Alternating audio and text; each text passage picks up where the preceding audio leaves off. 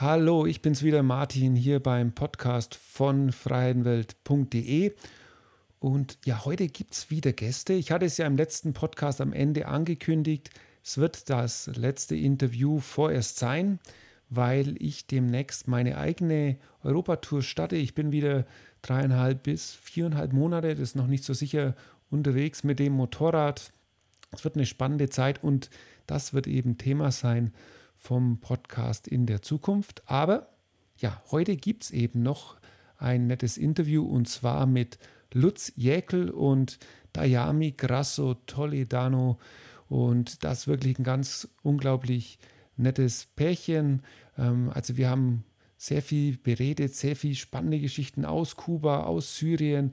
Dann reden wir über die Kulturen, wie es aussieht. Ähm, ist die Latino-Kultur vielleicht mit der Kultur des Islams ja, zu vergleichen? Gibt es dort Ähnlichkeiten? Wie sieht es eigentlich aus, wenn man dann auch noch den Großteil in einem Land wie Deutschland lebt und überhaupt wie, ja, wie so ein Leben ähm, im ständigen künstlerischen, sage ich mal, Tumult sehr aufregend und spannend sein kann. Ja, genau das gibt es jetzt zu hören. Freut euch drauf. Viel Spaß beim Podcast und wir hören uns. Hola amigos, hoy estamos aquí en el mundo libre de Freiheitenwelt y ya hoy estamos haciendo mi podcast por mis amigos en Latinoamérica y ya yo tengo aquí dos amigos, una mujer súper linda y un chico de Berlín y sí, vamos a ver cómo si hablamos una hora español. ¿Cómo te llamas tú? Dayami Grasso Toledano. Y yo soy Lutz Jäckel. Ok, ¿estás, estás bien uh, cuando hablamos español no, en este no, podcast? no, Also no okay. ist bien. Okay, jetzt hat er aber echt geguckt. Also, wir hatten das nämlich vorher ausgemacht. Ich Ah, ja. dachte, jetzt fangen wir so? ein bisschen an. Ah, ja, okay, gut. Also okay, nochmal, äh, liebe Freunde von den Freiheitenweltgeschichten. Ähm, heute geht es wieder. Äh, zwei Gäste habe ich hier, zwei ganz spannende äh, Gäste, und zwar den Lutz Jäkel und seine ja, hübsche Frau Dayami Grasso, Kubanerin. Ähm, und ich fühle mich ja gerade im Moment so richtig zurückversetzt in Latinoamerika, wenn ich ihr in die Augen schaue. Also das wird ein richtig spannendes Gespräch. Ja, und der Lutz, das ist ein Berliner. Bist du auch in Berlin groß geworden, nicht? Nö, gar nicht. Gar nicht? Nee, gar nicht, nee. Das ist immer so ein bisschen blöd, ne? wenn Leute mich fragen, wo kommst du eigentlich her, dass ich mir fragen muss so, oder überlegen muss, ja, hm, weiß ich gar nicht so genau. Weil ich habe über 20 Jahre in Hamburg gelebt, da habe ich äh, studiert, aber also geboren in Nordrhein-Westfalen, habe dann viel umgezogen, also und dort, wo meine Eltern leben, da habe ich selbst nie gelebt. Ähm, deswegen lange in Hamburg. Als ich in Hamburg gelebt habe, war ich Hamburger. Jetzt lebe ich seit äh, einigen Jahren mit meiner Liebsten in Berlin. Jetzt bin ich Berliner. So einfach. Ja, und du, ähm, zähl doch mal ganz kurz, wo, wo lebst du eigentlich im Moment? Oder? In Berlin? Auch in Berlin? In Berlin, ja. Nur ich fliege zwei bis dreimal im Jahr äh, nach Hause in Havanna. Also habe ich sozusagen zwei zu Hause. Einmal in Berlin, einmal in Havanna. Ja. Ganz kurz, warum ihr heute bei mir seid. Wir sind ja hier in Österreich beim Anderswo Festival. Ich habe heute meinen Vortrag gehalten. Ähm, auch der Lutz, einen ganz schönen Vortrag über Syrien. Auch mit dir, Dayami, gibt es diesen schönen Kuba-Vortrag. Und ich will jetzt ganz, jetzt haben wir uns ja so ein bisschen lustig äh, hier eingefunden, hast ein bisschen Spanisch geredet, weil ich habe Dayami gestern gefragt, du, kann der Lutz eigentlich auch Spanisch? Habe ich mich gefragt, weil ich mir ja gefragt habe, ihr habt euch ja irgendwie gefunden und normalerweise gibt es ja immer diese Sprachbarriere. Und da will ich jetzt ganz am Anfang mal so ein bisschen einsteigen, wo kommt ihr eigentlich her? Und da ist es halt beim Lutz jetzt eigentlich so, okay, Lutz, äh, Fotojournalist, Autor, Islamwissenschaftler habe ich gefunden, Historiker und du warst viel im Ausland, Studium Damaskus, Syrien, aber das ist ja praktisch dein beruflicher Laufbahn, aber dein, eigentlich bist du ein richtiger Deutscher. Oder? Also, klingt jetzt fast schon ein bisschen bemitleidenswert, wie du sagst. ähm, genau, ich bin eigentlich nur ein normaler Deutscher. Genau. Ja, also, naja, wenn man es genau nimmt, ich meine, klar, äh, ne, meine Großmutter kommt ursprünglich aus Danzig und so. Also, wenn man jetzt wirklich irgendwie suchen würde, würde man sagen, es gibt da schon noch irgendwie einen osteuropäischen Migrationshintergrund. Aber äh, nein, im Grunde genommen äh, bin ich da wirklich ähm, deutsch. Ja, Genau. Aber ich habe nicht so einen spannenden Hintergrund wie Beispiel Diami, die genau, nicht immer gerne sagt, irgendwie sie sei so wie so eine, so, so eine Art Gulasch oder wie so ein Salsa, weil sie eben so viele verschiedene Wurzeln hat. Da bin ich immer ganz neidisch drauf. Äh, damit kann ich leider nicht aufwarten. Ja, genau. Und da will ich jetzt drauf eingehen, weil bei der Yami ist es so, ich war auf ihrer Homepage und dann erstmal, ach so, muss ich auch sagen, Dayami ist auch eine super Sängerin, habe ich gar noch nicht erwähnt. Also, und sie singt auch viel und hat Ich auch. Vor allem. Vor allem. Vor allem. Also, ja, also ja, sie, ist, sie, sie, ist, Sängerin. Und ich meine, das, diese, wenn ich das nur sagen darf, weil äh, wir haben das schon ein paar Mal auch so erlebt, dass man bei Veranstaltungen auch, dass die Leute sagen, Mensch, du singst ja auch. Und man sagt, nein, nein, also das ist schon ihr Hauptberuf. Ich singe vor allem. Ja, genau. alles sie klar. ist Sängerin, ich genau. bin Sängerin und Entertainerin. Und äh, ja, das alles jetzt mit... Ähm, mit den Vorträgen oder diese, das ist der Bonus sozusagen. Ja, genau. Das ja, da habe ich so ein bisschen dazu bequatscht irgendwie. Genau, ne? also durch, meine, durch die Szene, in der ich jetzt eine Weile jetzt drin bin, dass ich gesagt Mensch, lass uns doch was über Kuba machen und, und wir und beide zusammen ja. auf der Bühne und da sie ja nun seit 20 Jahren Bühnen erfahren ist, äh, ist natürlich, die, also sozusagen auf der Bühne stehen ist für sie ein alter Hut, aber natürlich jetzt äh, dann auch in einer anderen Sprache zu erzählen von ihrem Kuba, das ist halt relativ neu, aber das ist mhm. ja schon sehr großartig. Jetzt lass mich nochmal da einsetzen. Also deine, du bist Herkunft normal, Deutsch, bei mir ja auch nicht sonderlich speziell, wenn das jemand interessiert. Ja. Aber bei der Ayami, da steht auf der Homepage geschrieben, Vater Italiener. Ja. Deswegen hast du wahrscheinlich so ein Ur, der so irgendwie bist du hast einen Kontakt zu Europa gehabt, schon mal als erste. Und dann steht da aber noch geschrieben und das hat mich so irgendwie total Wurzeln Haitianisch, ja. sage ich das richtig? Ja. Indianisch ja. und Französisch. Ja. Ähm, ja, und was hat es das eigentlich alles mit Kuba zu tun, habe ich mich gefragt. Oder ist es ja so, weil in Kuba dann praktisch die damals angekommen sind? Richtig. Ich bin eigentlich schon davon ausgegangen, ich bin Kubanerin, aber wie, wie ja. verhält sich das denn dann jetzt? Bin ich ja. Also wir äh, Kubaner, sehr viele von uns, haben eine, eine Mischung aus äh, ja, verschiedenen Kulturen. Ja, Kuba ist eine Insel, in der, also das äh, ähm, erzählen wir auch im Vortrag, wo sehr viel äh, Migration, also Richtung Kuba stattgefunden hat seit je und eh. Ähm, in dem Fall von meiner Mutter, das kommt wirklich aus, ähm, aus der Zeit fast der Sklaverei. Also meine Mutter ist eine Nachfahrin in fünfter Generation von ähm, einem äh, Sklave, der von seine, seine äh, damalige Besitzer aus Haiti, es gab mal eine große Migration äh, von äh, Franzosen, also Kaffeeplantagebesitzer. Es gab eine Revolution in Haiti, und dann sind die ähm, nach Kuba, im Süden von Kuba äh, migriert. Und ähm, daher kommt diese Mischung zwischen Frankreich und Haiti bei meiner Mama. Und äh, später kam äh, meine Uroma dazu. Das ist eine von den wenigsten von den äh, ähm, Indios, die noch überlebt haben ähm, ja, äh, die Kolonialzeit von Spanien. Das mhm. ist eine ganz, ganz kleine Menge von Menschen. Und da, von diesen Genen habe ich auch noch. Und dann, ja, von meinem Vater, die Eltern, also einen großen Teil von der Familie ist, äh, äh Ursprung haben die in Sizilien, das sind in Grasso heißen die. Und ein Großteil der Familie ist emigriert und irgendwelche von denen sind in Kuba gelandet. Und da ist dann kommt mein Vater her und äh, dann kam die ganze, ganze Mischung. Dann Kuckuck. Die völlige, völlige. Wie war das eigentlich? Ich mache mal direkt bei dir weiter. Also deine Kindheit hast du komplett in Kuba verbracht wahrscheinlich? Nein. Gar nicht? Nein, da mein Vater war Repräsentant von Havana Club Room. Ähm, und ähm, als Diplomaten äh, gemeinsam mit meiner Mama ähm, haben wir eine sehr lange Zeit in Prag gelebt. Und ähm, da bin ich sozusagen das erste Mal in Europa gewesen für eine ziemlich lange Zeit, so fast drei, vier Jahre. Das heißt, du, wenn ich richtig verstanden habe, bist du als kleines Kind schon raus aus Kuba? Ja. Also, dass du wirklich äh, so nie richtig gelebt hast, aber das in diesem, du sagst ja gestern bei Bier haben uns unterhalten, hat sie gesagt, nee, ich bin, wenn du mich fragst, wer ich bin, ich bin Kubanerin. Ja. Und, ja. und dann kommt diese, wie, wie kommt es daher, dass du dich so mit diesem Land identifizierst? Äh, obwohl du ja die Kindheit oder sowas gar nicht hast. Ähm, oder kommt es dann durch die Mutter und die war natürlich dann auch immer im Ausland? Naja, überwiegend, oder? also überwiegend, ja, überwiegend habe ich meine ganze Kindheit in Kuba verbracht, außer diese drei, vier Jahre.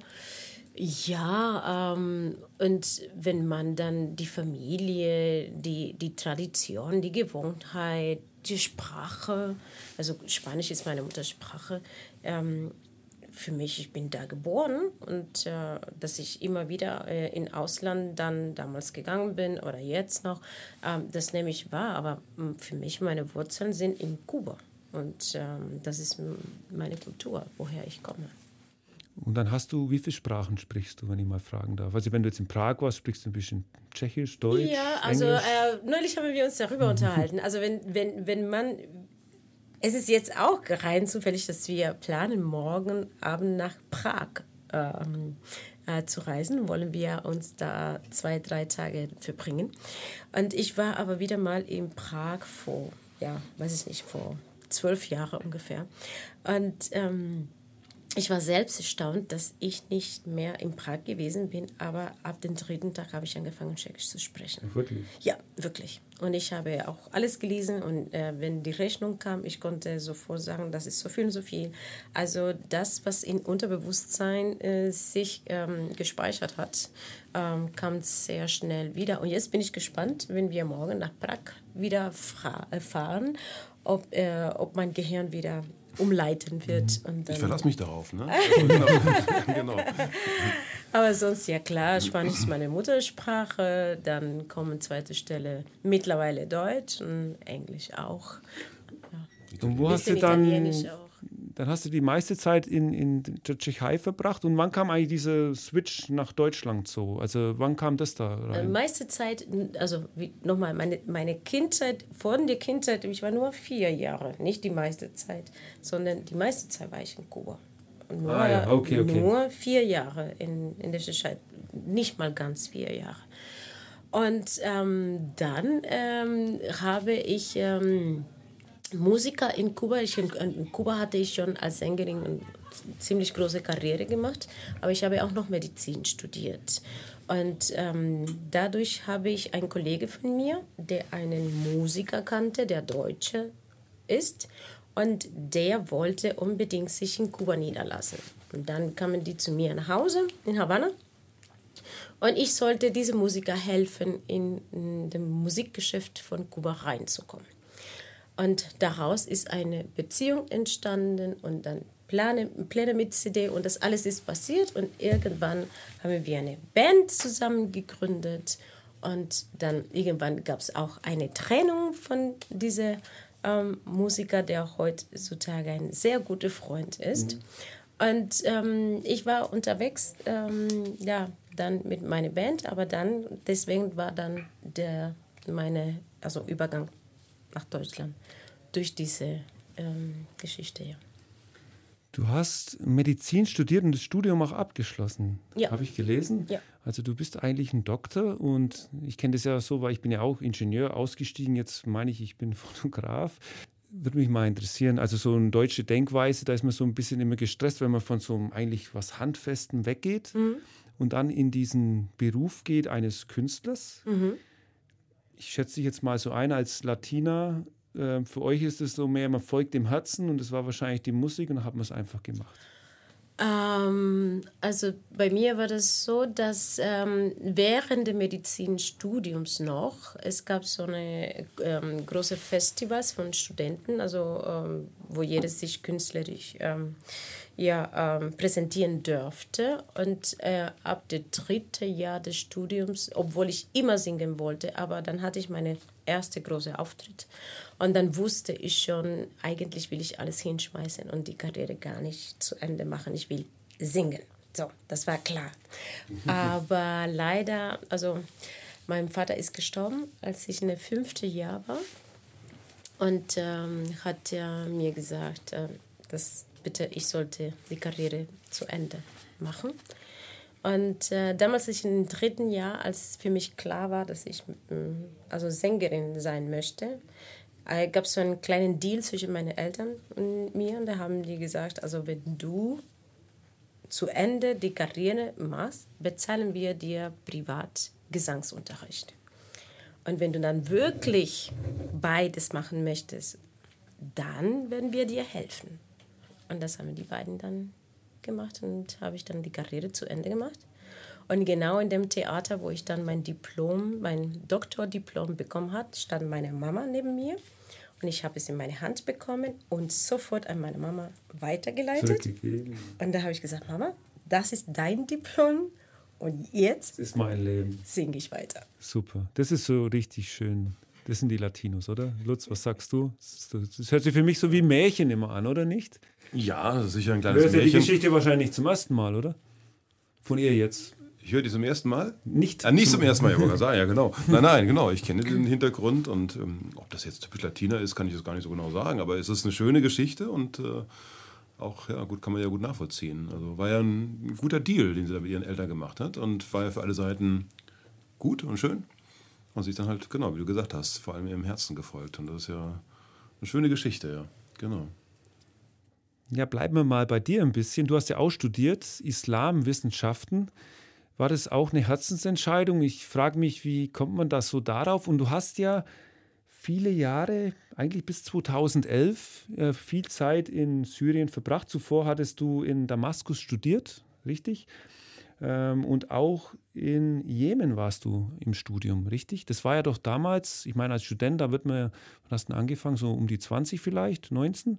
Ähm, wie kommt man da dazu, sich für den Islam so zu interessieren, sage ich jetzt mal? Mm, naja, es ist gar nicht mal so sehr, geht es da um den Islam, sondern das ist ein bisschen ähnlich wie bei Diami, weil äh, so wie sie äh, in einer frühen Kindheitsphase einige Jahre in Prag gelebt hat und das sie auch geprägt hat und, und ähm, hatte ich ein ähnliches Erlebnis. Äh, ich habe ja als Kind in Istanbul gelebt mit meinen Eltern durch den Beruf meines Vaters. Da war ich vom fünften bis zum zehnten Lebensjahr dort und das hat mich dann sicher so weit geprägt, als das immerhin schon so das Interesse für den Orient geweckt hat, erstmal ganz allgemein.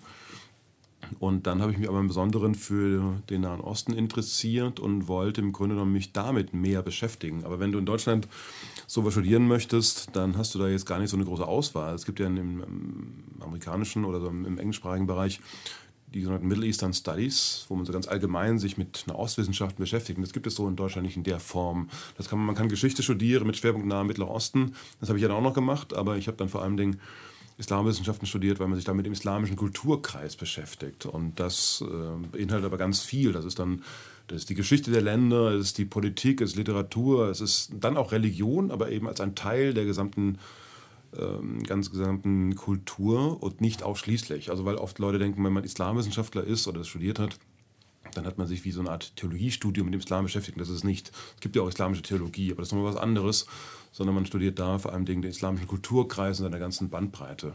Und das hat mich eben interessiert und das hat mich immer schon fasziniert. Wie gesagt, war wahrscheinlich ein bisschen angelegt durch die Kindheit, dass irgendwie für mich Orient, irgendwie islamischer Kulturkreis äh, nie besonders fremd war, sondern eigentlich eher vertraut. Und deswegen wollte ich mich damit auch näher beschäftigen. Und dann habe ich dann, ähm, ja, man kann sagen, also schon Zeit war, also den, den großen Teil meines Studiums habe ich ja in Hamburg verbracht und war dann eben auch ein Auslandssemester oder ein Jahr lang in, in, Dam, in, Damaskus und ein Jahr lang in Sanaa. Wobei ich da nicht wirklich studiert habe, in dem Sinne, dass ich da in die, an der Uni studiert habe, sondern ich habe dort gelebt und die Sprachen gelernt und dann natürlich viel bereist bin ich an diesen Ländern. Ähm, aber das war, wenn man so will, so eine Art Auslandsjahr jeweils in dem Land. Das macht man einfach im Laufe dieses Studiums. Denn wenn du die, eine der Grundlagen dieses Studiums ist ja die arabische Sprache und man lernt an der Uni in Deutschland im Allgemeinen das Hocharabisch, das ist so die Literatursprache, das ist die Grundlage des Studiums, auch die Grundlage, um überhaupt lesen und schreiben zu können, aber es ist keine Sprache, die man auf der Straße spricht. Also das ist ein ganz anderes Arabisch. Und ähm, deswegen bin ich dann irgendwann mal in den Jemen und nach Syrien, um dann dort die jeweiligen arabischen Dialekte auch ein bisschen zu lernen. Da ging es wahrscheinlich dann auch schon drum. Also ich, ich kenne ja deinen Syrien-Vortrag und du magst es ja auch so, finde ich, ähm, so aus, ja, du magst es jetzt nicht, weil ey, jetzt habe ich das studiert, jetzt muss ich das machen. Nein, das ist so, weil es dich auch irgendwie antreibt, ist ja klar. Ich meine, man lernt wahrscheinlich auch nicht Arabisch, das ist ja wahrscheinlich eine sehr schwierige Sprache, gehe jetzt mal davon aus, einfach mal so zum Spaß. Was ich damit sagen will, so wie bei Dayami ist es dann auch so ein bisschen was, du hast dich entschieden, ich habe das studiert, aber auch das Richtige, das treibt dich so innerlich an. Ja, absolut, absolut, weil ähm, das ist ja, kannst du dir vorstellen, also als meine Eltern damals gehört haben, dass ich Islamwissenschaften studieren will, ich meine, meine Eltern haben mir immer alle Freiheiten gegeben, also die haben das nicht irgendwie versucht, mir auszureden, aber natürlich kommt als, als Eltern die Frage, mh, äh, was machst du mal damit? Ne? Also, also, wenn ich das, das meine Eltern gesagt hätte, ja. äh, die hätten ja also nee, das glaube ich nicht. Das, nee, das äh, kann ich mir nicht vorstellen. Die, nee, ich hätte es wahrscheinlich, nee, doch, ich hätte es machen können, aber ich glaube, ich hätte einen extremen äh, ich müsste, hätte das erklären müssen, um dass die überhaupt verstehen, um was geht es jetzt eigentlich da. Ja gut, aber das habe ich auch. Aber ich hatte vielleicht einen Vorteil dadurch, dass meine Eltern ja auch eben äh, in der Türkei gelebt haben. Das meine ich ja, war, du hattest schon genau. Bezug dazu. Ja, genau, genau. Da war also unser Hintergrund war schon so ein bisschen vorgegeben. Und, ähm, aber trotzdem haben meine Eltern mich gefragt, ähm, aha, und was genau machst du denn da und, und bist du sicher? Und aber irgendwie kennen mich auch meine Eltern mich gut genug, dass sie wissen, ich bin, ich bin sehr dickköpfig und wenn ich mir was in den Kopf gesetzt habe, dann mache ich es meistens auch und habe es ja auch bis heute nicht bereut. Also das ist ja in der Tat, wie du auch sagst, genau. Das ist ja nicht, das macht man ja nicht, weil man irgendwie sich eines Tages überlegt, Mensch, was kannst du mal nach dem Abi machen, äh, ne? sondern das studiert man, weil man sich dafür wirklich interessiert. Sonst machst du das auch nicht. Das muss man, du hast ja auch gesagt, in der Tat ist das Arabische keine leichte Sprache.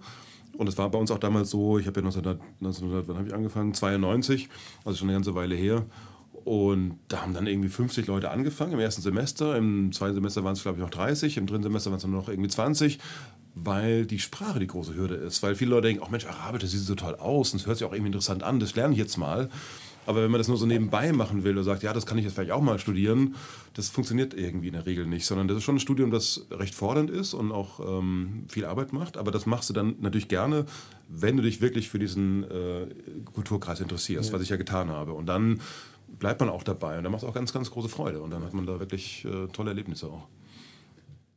Ich steige jetzt mal ein, äh, und zwar, du hast ja dieses große Thema, den Syrien-Vortrag, und Syrien ist allgemein ja ein großes Thema im Moment. Und du warst ja bis 2011, also da gingen ja damals diese Konflikte los, warst du viel in dem Land. Wie, wie, was heißt denn eigentlich viel? Waren das Jahre oder Monate? Es waren schon Jahre eigentlich. Also du hast es Na, richtig man, gelebt dort unten eigentlich. Ja, ne? also man, ich bin ja über einen Zeitraum von 20 Jahren über nach Syrien gereist. Und ich war 1993 zum ersten Mal in Syrien und dann eben bis 2011, also fast 20 Jahre, immer wieder nach, bin ich nach Syrien gereist. Ich habe auch ein Jahr lang am Stück in Damaskus gelebt, bin aber immer wieder hingereist und immer wieder das Land gereist. Äh, habe auch eine Zeit lang während des Studiums als Studienreiseleiter gearbeitet, wo ich dann zum Teil vier, fünf, sechs Mal im Jahr dort war, aber dann halt gearbeitet. Aber ich bin halt dann nicht immer wieder nach Syrien gekommen, auch während das Land gereist, wenn dann auch äh, als Reiseleiter. Aber da habe ich mich dann ja auch in besonderem Maße mit dem Land nochmal beschäftigt, auch nochmal durchaus mit Dingen, die nicht wirklich Teil meines Studiums waren. Weil ist ja klar, wenn du Islamwissenschaften studierst, dann fängst du eigentlich an im äh, 7. Jahrhundert, weil da gab es den Islam, da fing das an. Und was davor war, das ist dann je nachdem, worauf man sich spezialisiert, nicht unbedingt Teil des Studiums. Aber als ich dann Studienreiseleiter wurde, dann habe ich ja die Leute durch das Land geschleift, zwei Wochen lang, und habe ihnen im Grunde genommen alles erzählt, was mit Syrien zusammenhängt. Und das ist ja eine jahrtausendalte Geschichte. Dann habe ich wirklich angefangen, im alten Orient zu, zu lesen und zu kramen, habe dann in meinem Geschichtsstudium mich dann auch auf zum Teil alte Geschichte äh, spezialisiert, um dann auch antike Geschichte vermitteln zu können. Ähm, und deswegen habe ich, glaube ich, kann ich schon sagen, ein, ein, etwas äh, nicht sehr detailreiches Wissen im Sinne, dass ich jetzt irgendwie wirklich, ich bin kein, ich bin kein Syrien-Experte, aber ich kenne mich, glaube ich, in Syrien ganz gut aus und habe auch historisch, glaube ich, die groben äh, Linien alle im Blick. Und das ist großartig, das macht Spaß. Du hast jetzt einige Punkte gesagt und ich habe auf deiner Homepage ein Zitat gefunden oder ich glaube, du hast es einfach nur geschrieben. Und es geht ja darum, den meisten Menschen in Deutschland, denen ist Syrien natürlich ein Begriff durch die Probleme mit dem IS, alles nach 2011. Das zieht sich ja bis jetzt aktuell hin, richtig? Und du schreibst auf deiner Seite, das bunte und vielfältige Leben der Menschen, die prachtvolle Architektur, Straßenzüge, dichte Wälder, alles zerstört. Die Bevölkerung ist auf der Flucht, Hunderttausende haben ihr Leben verloren, aber doch ist wenig menschlich und kulturell von Syrien bekannt. Das schreibst du auf deiner Seite. Und du hältst ja eben diesen Syrien-Vortrag und Lass uns doch kurz mal die Zuhörer mitnehmen in dieses Syrien vor der Zeit. Und ich, bei mir ist es immer so, du kennst es ja auch, Dayame aus Kuba, ähm, wenn man da in so Märkte ist oder so, äh, die Düfte, alles ist irgendwie anders. Die Autos sind anders, die, äh, alles riecht anders. Zum Beispiel dann, ja, Kuba ganz klar, Tabak mal, wenn man da irgendwo in dieser e-, Ecke gerade ist. Und wie hat sich das Syrien damals angefühlt, dieser Orient? Also wie waren die Gerüche, dein Gefühl in den Städten, wie hast du das aufgenommen? Und vor allen Dingen würde mich interessieren, wie hast du die Freiheit der Menschen da wahrgenommen? Weil ich, bei uns ist oder bei mir ist es ja auch immer noch so, ich habe von diesem Syrien oder von diesem Islam nicht überall das so äh, gut, große Verständnis. Aber zum Beispiel weiß ich, was Frauen angeht, im Iran müssen sie Kopftuch tragen. Ich weiß, in Saudi-Arabien ist es mehr verschleiert. Aus deinem Vortrag, Vortrag weiß ich, damals in Syrien war das gar nicht so. Da konnten sich die Frauen das praktisch selber entscheiden, ob sie jetzt die Haare so wie Dayami offen tragen und hübsch oder eben, ob sie sich vermummen. Und da würde mich interessieren, wie hast du damals, also dieses IS und alles danach lassen wir jetzt mal weg, wie war dieses Syrien damals für dich? Wie hast, war das so dieses große Abenteuer und, und total immer in einer anderen Welt und du hast dich praktisch verliebt in dieses Land? Kann man das sagen? Ja, unbedingt. Ich finde es auch ganz interessant, dass du sagst, man, man denkt ja so bei Syrien oft so auch an den IS. Mag sein, hast du bestimmt recht, das denken ja. wahrscheinlich viele, aber ähm, ich zum Beispiel würde mir das überhaupt nicht in den Sinn kommen, ähm, weil. Mh, hm, ja, vielleicht auch vor dem Hintergrund des Krieges, dass ja viele immer glauben, es geht bei diesem Krieg vor allem um den IS, aber es geht ja um ganz, es ist ja ganz, ganz vielschichtig und sehr kompliziert und der IS ist ein Teil dieses Problems, aber weit nicht das, weitaus nicht das Größte unbedingt und jetzt auch schon in diesen Zeiten nicht mehr. Aber wenn du danach fragst, also ich kann sagen, Syrien ist für mich einfach so das vielfältigste und, und, und, und spannendste arabische Land in der gesamten Region, ähm, was auch historisch erklärbar ist, weil es einfach ein jahrtausendaltes Land ist. Es ist viel geprägt durch die unterschiedlichsten Kulturen. Und das zeigt sich bis in die heutige Zeit hinein. Also wenn du, das ist so, ich finde immer, wenn man die Syrerinnen und Syrer so erlebt, auch im Alltag, dann begegnen sie einem in aller Regel mit einer großen Offenheit, mit einer großen Neugier auch. Ich habe es auch in meinem Vortrag mal so erzählt, dass Syrer immer ganz, ganz fasziniert davon sind, wenn man als Ausländer ein bisschen Arabisch kann. Also mein Arabisch ist nicht mehr so das Beste. Das war früher mal besser, als ich noch in Syrien gelebt habe. Aber es ist auch schon lange her und ein bisschen eingerostet. Aber ich kann immer noch ein bisschen mit den Syrern sprechen. Und selbst hier in Deutschland erlebe ich das ja bei meiner Live-Reportage, wenn die Syrer plötzlich in der kommen und sagen, Mensch, aber das, was du manchmal da auf der Bühne erzählst und wenn du die arabischen Worte aussprichst, das hört sich genau arabisch an. Dann sage ich, naja, gut, ich habe es ja auch mal irgendwann. Ne? Und, aber das finden die immer ganz faszinierend. Und das zeigt so, dass sie das eben auch ganz toll finden, wenn, wenn man kann man ja so sagen, Ausländer sich mit ihrer Kultur, mit ihrem Land beschäftigen. Und, ähm, und das habe ich eben in diesen 20 Jahren Reisen durch Syrien immer wieder erlebt, dass sie in allgemein, im Allgemeinen einen, mit einer großen Offenheit und Neugier begegnen. Und, ähm, und dann haben sie selbst so ein vielfältig vielfält, äh, kulturell so vielfältiges Land, was eben bei uns in der Tat fast nicht bekannt ist. Ne? So, das ist immer so, Syrien ist irgendwie ein arabisches Land im Nahen Mittleren Osten, dann denkt man an den Ostkonflikt, dann ist das ja vor allem überwiegend muslimisch geprägt, oh, auch ein bisschen schwierig. Ähm, dass es da zum Beispiel 10% Christen gibt, wissen auch die wenigsten und all solche Dinge. Und das ist ja auch diese große Erfahrung, die ich aus, meinem, aus meiner Tournee, meiner Live-Reportage mit, mitnehme, ist, dass die, also das, was die meisten Zuschauer zu mir hinterher immer sagen, ist, dass sie sagen, ein bewegender und berührender Vortrag. Das ist ein. Und das andere, was Sie immer oft sagen, ich hatte keine Ahnung, wie vielfältig und spannend dieses Land ist. Ne? Und das habe ich Ihnen offenbar dann in zwei Stunden so ein bisschen zeigen können. Und das ist auch das, was mich immer selbst, immer noch und immer schon auch an Syrien fasziniert hat. Diese, diese Vielfalt, die man mit diesem Land gar nicht so sehr in Verbindung bringt, aber wenn man sich damit beschäftigt und auch historisch weiß, ja, tausendaltes Land, dann kann da nichts anderes bei rauskommen als ein vielfältiges Land. Und das zeigt sich eben auch in der Mentalität der Menschen und ähm, ja, und das ist, ist etwas, was mich immer schon mitgezogen hat. Und das ist auch das, was mich dann auch so jetzt umtreibt und auch so traurig macht, zu sehen, was aus diesem Land gerade so ein bisschen wird. Und deswegen ist es mir halt auch ein großes Anliegen, ähm, über die Menschen dieses Land zu porträtieren und eben die Menschen nicht in Vergessenheit geraten zu lassen. Sehr ähnlich, was wir auch mit, mit Kuba versuchen. Kuba haben wir ja auch mit unserer Live-Reportage bewusst, sagen wir ja auch, ne, wir sagen ja auch bewusst, so heißt ja auch unser Vortrag Kuba, Kuba wie es ist, ganz privat weil wir über die Begegnung der, mit den Kubanern, also Dayamis Freunde, Familie, ähm, dass wir die Menschen in den Vordergrund stellen und in dem Sinne, wenn du so willst, keinen klassischen Kuba-Vortrag haben, sondern im Grunde eine Rundreise machen und dadurch die Menschen porträtieren und damit das Land porträtieren. Und genau das gleiche mache ich mit Syrien auch. Ich stelle in meiner Syrien-Live-Reportage die Menschen in den Vordergrund und dann gehen die Leute hinterher raus und haben das Gefühl, sie haben Syrien kennengelernt. Aber dabei habe ich ihnen fast nur die Menschen gezeigt. Aber sie gehen damit hinterher raus und sagen, ja, das ist wohl Syrien und das ist schön, das ist toll.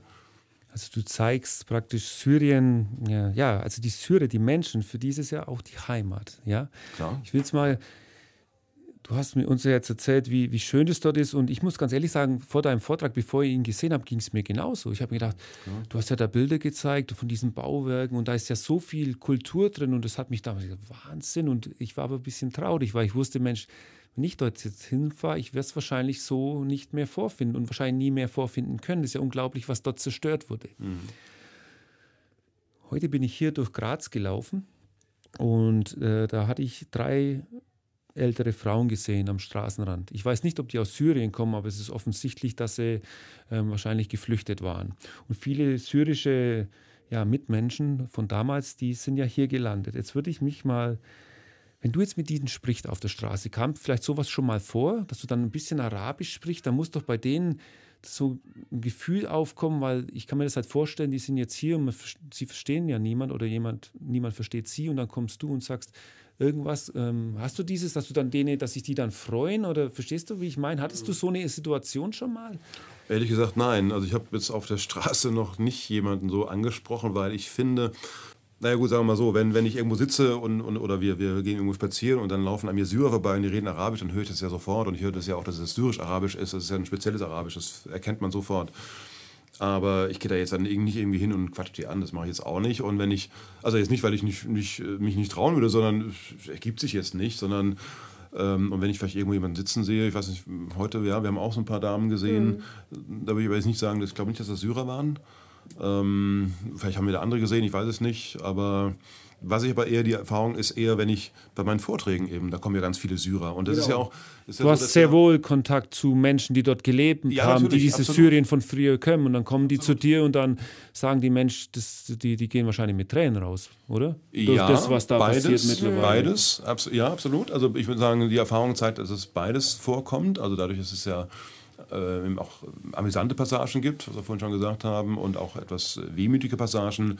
Oft sagen mir die Syrer hinterher, sie seien mit, also sie haben oft gelacht, aber sie hätten manchmal auch ein bisschen geweint.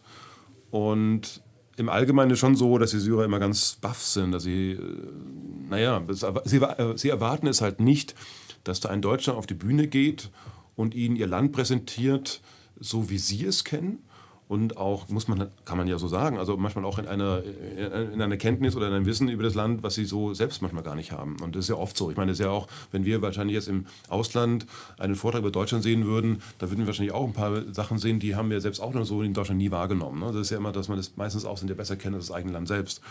Und in Syrien, bei den Syrern ist es genauso. Und die finden immer ganz baff, dass sie sagen, Mensch, du kennst ja unser Land so gut.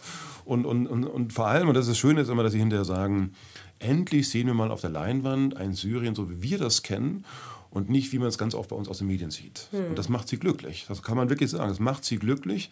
Und das macht man, das ist auch wie hier auf dem Anderswo-Festival in Graz, ähm, war ja auch der Saal voll und, und, und das erlebe ich ja, das ist ja auch so schön, das erlebe ich ja auch in den, in den letzten Wochen, Monaten bei den ganzen Auftritten, dass es oft ausverkauft ist. Und dann kommen die Syrer auch und dann sehen sie diese riesige Halle. Dann, dann sind sehen die, vier, fünf, Mensch, das sind Leuten. so viele Deutsche auch ja, da genau. und, äh, Eben, und, ich mach ja, und die freuen sich die freuen halt. Das kann ich absolut nachvollziehen. Ich stelle ja auch an einer Stelle in einem Vortrag die Frage, weil ich es einfach wissen will und weil ich dann auch weiß, wie ich manchmal so bestimmte Passagen verändern kann, ob ich auf die Leute eingehe. Ich frage ja dann auch, wer von euch war schon mal in Syrien?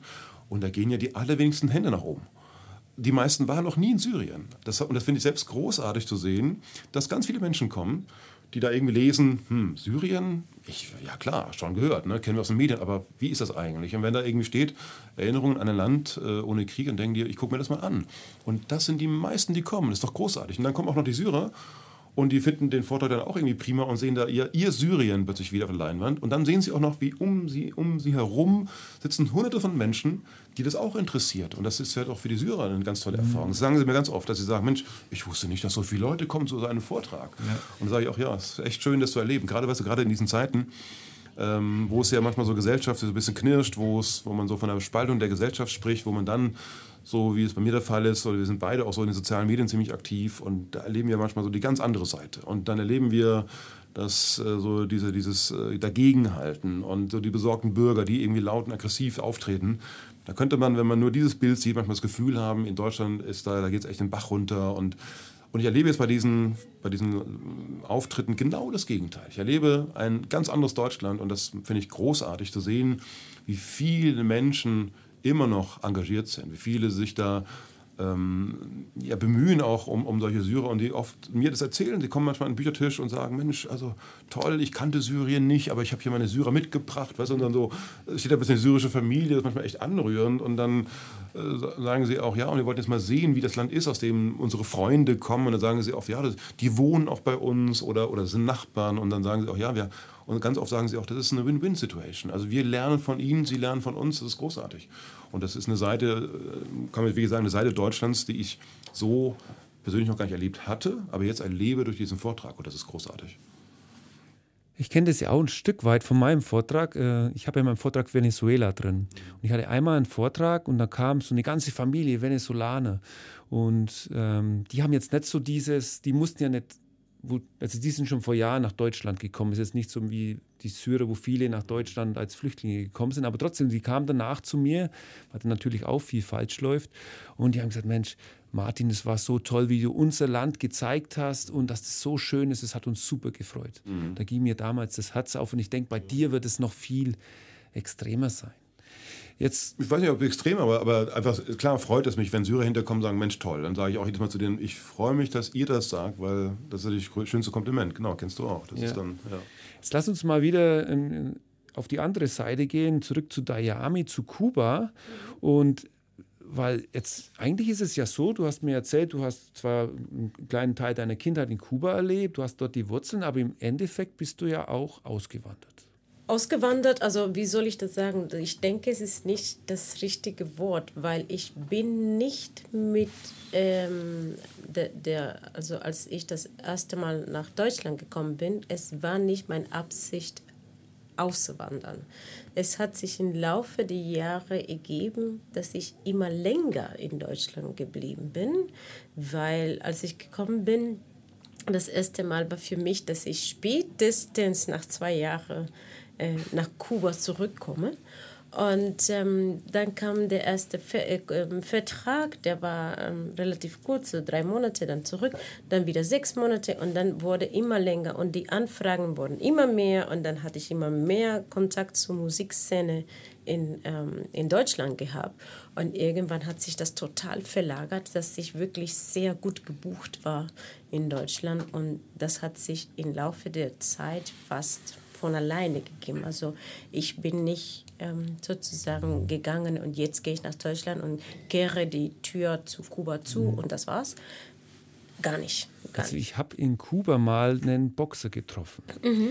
Und der, der, war richtig gut und der hat auch im Ausland geboxt. Mhm. Und bei dem war es so, alles das, was er verdient hatte, weil er war halt in diesem sozialistischen System drin. Mhm wo ich den Mann getroffen habe, der war 60, ich weiß jetzt leider auch den Namen nicht, ähm, aber er hat mich dann rumgeführt durch sein Haus und da waren die Bilder mit ihm und hatte halt so posiert mit mir. Und er hat mir dann erzählt, es war damals so, er, er, hat zwar gewonnen im Ausland oder so, aber all dieses Preisgeld, das hat der Staat bekommen. Das heißt, wo ich hin will, er war ja praktisch, er hatte den Pass gehabt, Kuba und sonst was. Und das heißt, die Regierung hatte ihn in gewisser Art, das habe ich rausgehört bei diesem Gespräch, mhm.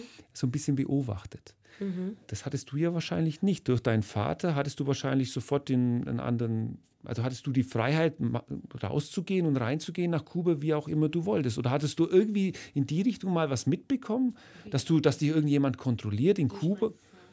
Nee, weil du, weil du ja aktiv, du bist ja raus. Du hast, ihr habt ja dann Musik gemacht, du hast Geld gemacht im Ausland und du hast praktisch Karriere gemacht im Ausland.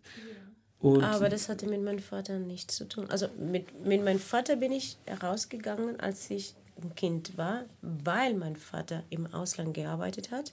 Und in Kuba, wenn du Verträge hast, die über fünf Jahre laufen, dann darfst du deine Familie mitnehmen im Ausland. Genau, das ist der Punkt. Das und, hatte diese Boxer eben nicht. Ne? Und da ähm, mein Vater, wenn, wenn, dann, dann, dann ist mein Vater eher, der vielleicht von sowas hätte berichten können, ne? ne? weil er ist derjenige, der unter Vertrag war mit der kubanischen Regierung damals und wir waren nur die Familie, wir haben nur begleitet. Das heißt, du hast dir dein ganzes Leben dort eigentlich nie einen Gedanken drüber gemacht? Ich habe mir darüber gar keine Gedanken gemacht und danach, als ich, ähm, äh, also das zweite Mal, wo ich dann im Ausland gelebt habe, wo angefangen habe im Ausland zu leben, das erste Mal ähm, ähm, war das, der erste Genehmigung, das ich bekommen habe, war eine Kulturlizenz, also eine Genehmigung von äh, der äh, Gesundheitsministerium, weil damals war ich fertig als Ärztin, bin ich als Ärztin das äh, erste Mal rausgegangen. Und der Gesundheitsministerium musste es mir erlauben, sozusagen ähm, ins Ausland zu gehen und da, ähm, da ich dann als äh, Sängerin auch genauso bekannt war als Sängerin, weil ich habe beide Sachen mhm. gleichzeitig. Also ich bin manchmal zum Krankenhaus gegangen mit dem Abendkleid von dem Theaterabends. Und manchmal habe ich drei, vier Tage ohne Schlaf durchgemacht. Also von von, vom Studium bis äh, Live-Auftritt bis und Fernsehen. Und also richtig turbulent. Und also, ist es eigentlich immer noch so jetzt oder habt ihr da... Äh, äh naja, ab und zu solche, schon. Es gibt solche Etappen, in denen so richtig so viel los ist und man muss durchhalten irgendwie. Dann kommen wieder so hohe Phasen, die man sehr genießt und sagt, oh Gott sei Dank. Ja, und, und wenn diese Phasen kommen, dann seid ihr beide wahrscheinlich gerne in Kuba. Nicht Oder? Ja, ich habe ja diesen Kuba-Vortrag und ist ja, du sagst ja deine Heimat, ich ja. denke jetzt mal. Ja. Und du magst ja da deine Musik. Ich habe äh, hab gelesen, ganz interessant, was äh, deine Wurzeln so ein bisschen der Jazz, richtig? Ja. Und dann gibt es irgendwie aus der Straße ist entstanden dieser Rufgesang Pregon, ist ja. das richtig gesprochen? Ja, Pregon wie, und, ja. und, und, wie kommt es eigentlich dazu? Also um jetzt mal ein bisschen von Kuba zu erzählen und so das, was, was, was dich da begeistert und oder in eurem Vortrag, was ihr da so, so rüberbringt. Ah, das ist Also ja, dieses Schöne von Kuba jetzt mal. Ja, das ist eine sehr alte Tradition. Also ähm, datiert von 18. Jahrhundert oder so bis heute immer noch, dass die Händler, wenn die ähm, durch die Straßen ziehen, ähm, sehr melodiöse äh, Rufe machen, in dem das, was sie anpreisen. Ne? Und ähm, durch diese und immer wieder verschiedene ja, Komponisten ähm, haben ähm, diese Melodie gehört und daraus sind Lieder entstanden. Und eine ganz, ganz, ganz konkrete Geschichte ist, ähm, das fand ich damals ein bisschen, ja, äh, wir haben ein Konzert gemacht, ähm, äh, wo wir diese Pregones präsentiert und die Moderatorin sagt, ah, wie lustig die Kubaner sind, die, die besingen das Essen. ähm, äh, man würde in Deutschland niemals auf die Idee kommen zu singen Milchreis, Milchreis, wie lecker es mir schmeckt. Ja.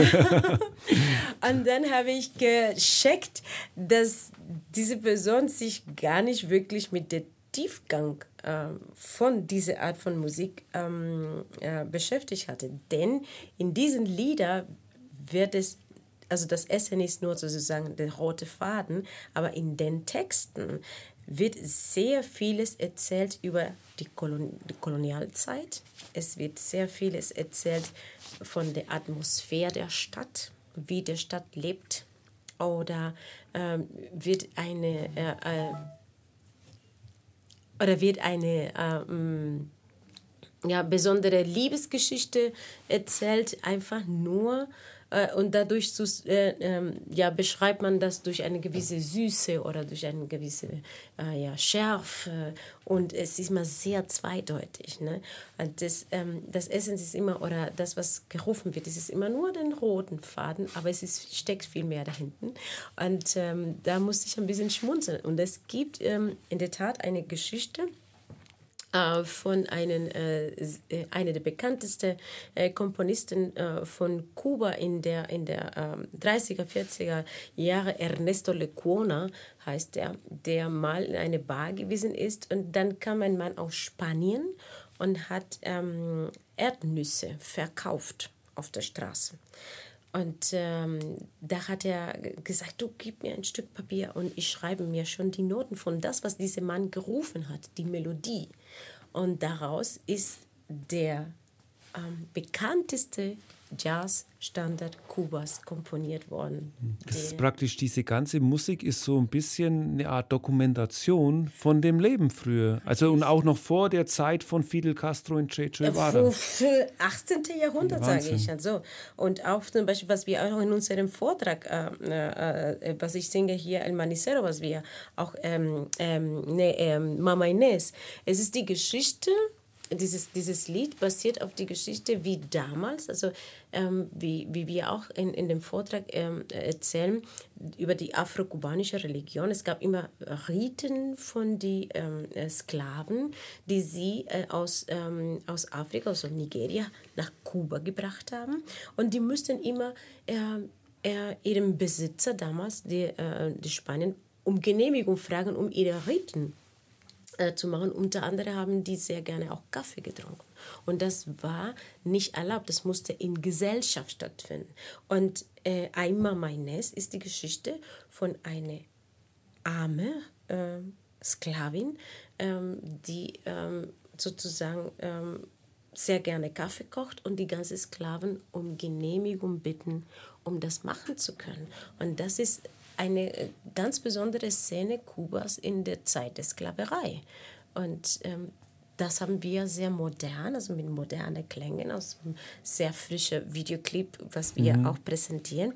Aber es ist eine Art sozusagen, die Tradition meines Landes in einem modernen Gewand weiterhin zu präsentieren und sowas nicht, ähm, äh, nicht äh, dass es nicht verloren geht. Mhm. Also ich werde auf jeden Fall so einen Videoclip gerne in diesen Blogpost mit reinfügen, dass ihr mal seht gerne, und einmal mit der Yami auch mal seht und wie sie lacht und so und wie sie singt natürlich auch. Lutz, wie sieht es eigentlich mit dir aus? Kannst du singen? Um Gottes Willen. Kannst du tanzen? nee, nee, nee. Kannst du tanzen? Also, äh, ich, auch nicht. Ich auch nicht, das gibt es doch gar also nicht. In dieser Richtung bin ich total. Da tut sie jetzt, oh, jetzt müsste sie sehen, äh, die Dayami. Sie leidet also, jetzt. Nein, sie weiß es ja. Also weil ich war ja auch lange in Lateinamerika unterwegs und die Kubaner schließen sich ja nicht aus. Die sind immer voller Lebensfreude. Ich war zwar mehr jetzt in Brasilien oder Cali, äh, Kolumbien, Kolumbien äh, Salsa ja, ja. und oh, da geht man rein ja, in so eine Bar und da, wenn du nicht tanzen kannst, also da bist du eigentlich im Nachteil im Bezug zu anderen, sage ich mal, männlichen Wesen, die da sich einfach dann in das Er kann das sehr gut können. ausgleichen. Womit? Du schickst mir jeden Sonntag Salsa tanzen. Ach so, ja, genau. Geh doch, genau. geh, geh ja, ja, Ach so, du schickst sie dann alleine zum Tanzen? Ja, sicher. Hey, dann gehen wir mal beide mal. Ich kann nämlich ein bisschen Kannst, Salsa tanzen, ein bisschen aber nur. Du, ein bisschen, da hast du, ist aber schwierig, weil sie kann es ja gut. Also, ja, okay, man sieht, sie ist ja profimäßig. Ja, ja, also, ja, also, nein, wir haben, ja, wir haben ja in Berlin genauso viele Salsa... Ähm, Locations oder so, und da geht sie regelmäßig hin. Ach, du gehst da echt Aber nicht mit? Nein, nee. nein. du kannst dich auch gar, gar nicht dafür, das ist jetzt interessant Doch, für mich, absolut. du kannst dich auch gar nicht dafür überwinden, jetzt zu sagen, okay, ihr zuliebe, jetzt, jetzt mache ich halt mal so einen Salzerkurs oder, oder ist sie auf einem Level, wo du sagst, ey, du kommst ja eh nicht hin und dann bist du so der kleine Lutz, wo Also eher so. Eher also ich, so. Hätte schon, ich hätte schon Lust, das zu machen, keine Frage. Und, und, äh, aber sie ist in der Tat auf einem sehr hohen Level. Ich habe sie ja schon ein paar Mal Salzer tanzen sehen. Also das ist schon eine ganz andere Hausnummer. Und da als Anfänger hast du keine Chance. Und ich würde es schon gerne machen, aber ganz ehrlich, ähm, im Moment ist es so, wie soll ich sagen, also wir sind so viel unterwegs und äh, das sind so Dinge, die, die würde ich gerne machen, aber es, ich weiß, es klingt total blöd, aber äh, es ist momentan keine Zeit dafür. also, weil das muss man ja auch wirklich, weißt du, mit, das muss man ja auch wirklich mit, mit Herzblut machen. Ja, am besten nach, nach Kuba, Havanna, da habt ihr ja, ja Kontakte und es ist ja im Vortrag ein, ein, Hauptthema Havanna Stadt, richtig? Ja, das Und auch die Musik von der Stadt. Das ist vom Land selbst, vom also Land. nicht nur vom also Land. Diese, ja. Ich kenne leider den Vortrag nicht, deswegen frage ich. Ja. Ähm, also es ist nicht nur Havanna Stadt, weil ich habe ich hab ja Kuba auch bereist, drei Monate. Und bei mir war es schon so, dass ich vor Havanna mhm. überhaupt nichts mitbekommen hatte von irgendwelcher Musik äh, oder Salsa oder irgendwelchen Tänzen. Das war bei mir wirklich erst in Havanna Stadt. Mag jetzt aber auch sein, weil ich dort auch zum ersten Mal danach gesucht hatte. Aber ich habe das, ehrlich gesagt, diese Erfahrung nicht gemacht, dass ich Menschen auf der Straße habe tanzen sehen oder so, dieses, das ist mir verborgen geblieben. Ja. Und das habt ihr aber praktisch erlebt. Äh, äh, verstehe die Frage nicht so ganz. ich rede von Straßenmusik, weil dieser Pregon ist ja eigentlich aus den Straßen entstanden. Ja. Und ich habe eben in meinen drei Monaten Kuba das nicht gesehen. Ja, aber es kommt davon an, also wenn du in das ländliche Kuba fährst oder unterwegs warst, in der Tat, die Leute sind da mehr so zurückgezogen, obwohl die in die Familie. Es wird sehr viel getanzt. Ne? Und auch wenn es Feierlichkeiten kommen und die Familien von den verschiedenen Häusern sich irgendwo treffen, da wird richtig getanzt. Aber zum Beispiel, wenn man in Santiago de Cuba geht, Santiago de Cuba hat eine riesen Szene von Live-Musik, wo es überall getanzt wird. Das hat auch Cienfuegos. Ähm, das ist auch eine Stadt, das ist so eine riesen Promenade und hier spielt eine Band und da auch die Leute tanzen. Also das ist dann auch. wirklich die Städte und dann Die Städte, das ist mhm. wirklich sehr geprägt in die Städte. Mhm. Aber wiederum, wie gesagt, ähm, auch in das ländliche Kuba wird sehr gerne getanzt, vor allem wenn ähm, irgendwelche Feste sind und die Familien zusammenkommen. Vor allem, was ich auch ähm, ähm, äh, ein bisschen, mit ein bisschen Abstand ähm, mir klar wird, ist, dass in Kuba, wenn du gut tanzen kannst oder als Kind, das wird wirklich von der Familien sehr unterstützt. Familien haben es gerne, wenn kleine Kinder tanzen. Und dadurch haben die Kinder diese, diese Belohnung. Ich, ich kenne das aus Lateinamerika, dass die Kinder, die gehen da nicht bei uns um acht ins Bett, da geht es mit auf die Salsa-Party. Richtig. Und dann richtig. sitzt du diese zwei, drei Jahre äh, kleinen Kinder und die haben das irgendwie, das wird denen Ja. ins Blut, das ist automatisch Ja, mit drin. und, das wird, die werden ständig motivieren, wie toll du das machst und machst nochmal und komm Opa und Opa sagt, mein Kind ist der Beste und die fühlen sich da so bestätigt und dann, was passiert, wenn die schon fünf Jahre alt sind, dann Halleluja. Ja, geht was ab. ja, geht was ab, ja. Also ich, ich stelle bei dem Gespräch mit euch fest, ich glaube, Syrien und Kuba, die beiden Länder kann man überhaupt nicht irgendwie vergleichen. Da gibt es ja überhaupt, oder? Also erstmal Syrien wesentlich ältere Kultur, Kuba lateinamerikanisch bisschen mehr Lebensfreude. Jetzt bleiben wir mal bei der Lebensfreude. Wie sieht es eigentlich in Syrien mit Tanzen und Musik aus? Oh, auch viel. Ganz anders als auf Kuba. Und ich würde auch nicht unbedingt sagen, dass es so ganz anders ist als Kuba. Also das, was wir zum Beispiel beide immer wieder feststellen, ähm, wenn ich davon erzähle aus Syrien oder wenn, Diane hat den Vortrag jetzt auch schon ein paar Mal jetzt gesehen. Und deswegen können wir auch wiederum vergleichen, wenn ich wieder mit, mit dabei bin in Kuba, wir sind ja oft gemeinsam in Kuba, dass wir zum Beispiel, wenn es um Familie geht, äh, erleben wir da ganz große Parallelen. Also wenn es um ähm, um den Zusammenhalt in der Familie geht, wenn es Die Strukturen äh, die. Strukturen, die ein bisschen patriarchalisch geprägten Gesellschaftsstrukturen, das ist in Syrien fast genau wie in Kuba. Also wenn oft ist es so, dass sie manchmal, dass Daimi sagte, wenn ich was von Syrien erzähle oder eben diesen Vortrag gehört hat, sagte, Mensch, du, das ist ja genau wie bei uns in Kuba. Und dann bin ich in Kuba und dann lebe ich das zum Teil auch mit ihrer Familie. Und ja, das ist ja wie in Syrien. Also hab ich- das das, ist schon auch. sehr stark geprägt so. Ja. Das, das sage ich auch oft. Ich sage manchmal, das ist jetzt ein bisschen überspitzt formuliert, aber ich sage manchmal, in gewisser Weise sind wir Deutschen oder die ja, erste Industrieländer die Entwicklungsländer. Zum Beispiel, wenn es um ältere Menschen geht. Vor kurzem Onkel im Altersheim besucht.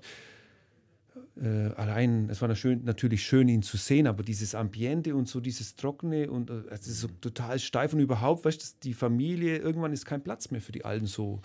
Und, und in, in Lateinamerika habe ich das ganz oft erlebt, da gibt es die Familie und da ist das ganz normal, da ist die Oma irgendwo oder zwei Omas, dann gibt es ja, ganz viele Kinder, wesentlich mehr Kinder natürlich und diese ganze Familienstruktur, das ist die wichtigste und für die meisten Menschen dort, wie gesagt, ich rede jetzt von Lateinamerika, ist die Familie eigentlich das Wichtigste überhaupt. Das ist Da geht aber nichts exakt in Syrien ganz Syrien genauso. Es gibt in. Syrien, es gibt in Syrien, generell in der arabischen Welt, es gibt auch, auch in Syrien eben, gibt es keine Seniorenheime. Das kennt man dort nicht, ist auch nicht notwendig, weil genau das Gleiche. Die Familien halten zusammen, da leben immer noch mehrere Generationen unter einem Dach. Man kümmert sich auch um die alten Leute, die werden eben nicht so abgeschoben.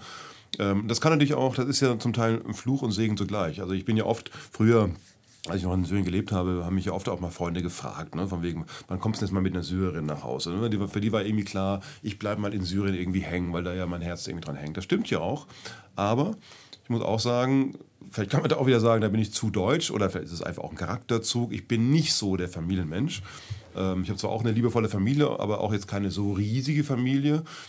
Aber das, was ich eben so in Syrien erlebt habe, war ja genau das Gegenteil. Ich habe ja dann auch Freunde in Syrien und da ist es zum Beispiel immer so, wenn Freitag, ne, das ist ja so der muslimische Sonntag, da ist ja immer frei, da ist es für meine syrischen Freunde ganz normal, dass man dann die Familie besucht. Also ne, ein guter, sehr guter Freund von mir, da sind die dann ähm, vormittags, ich, zur Familie von ihm gegangen und nachmittags zur Familie von ihr.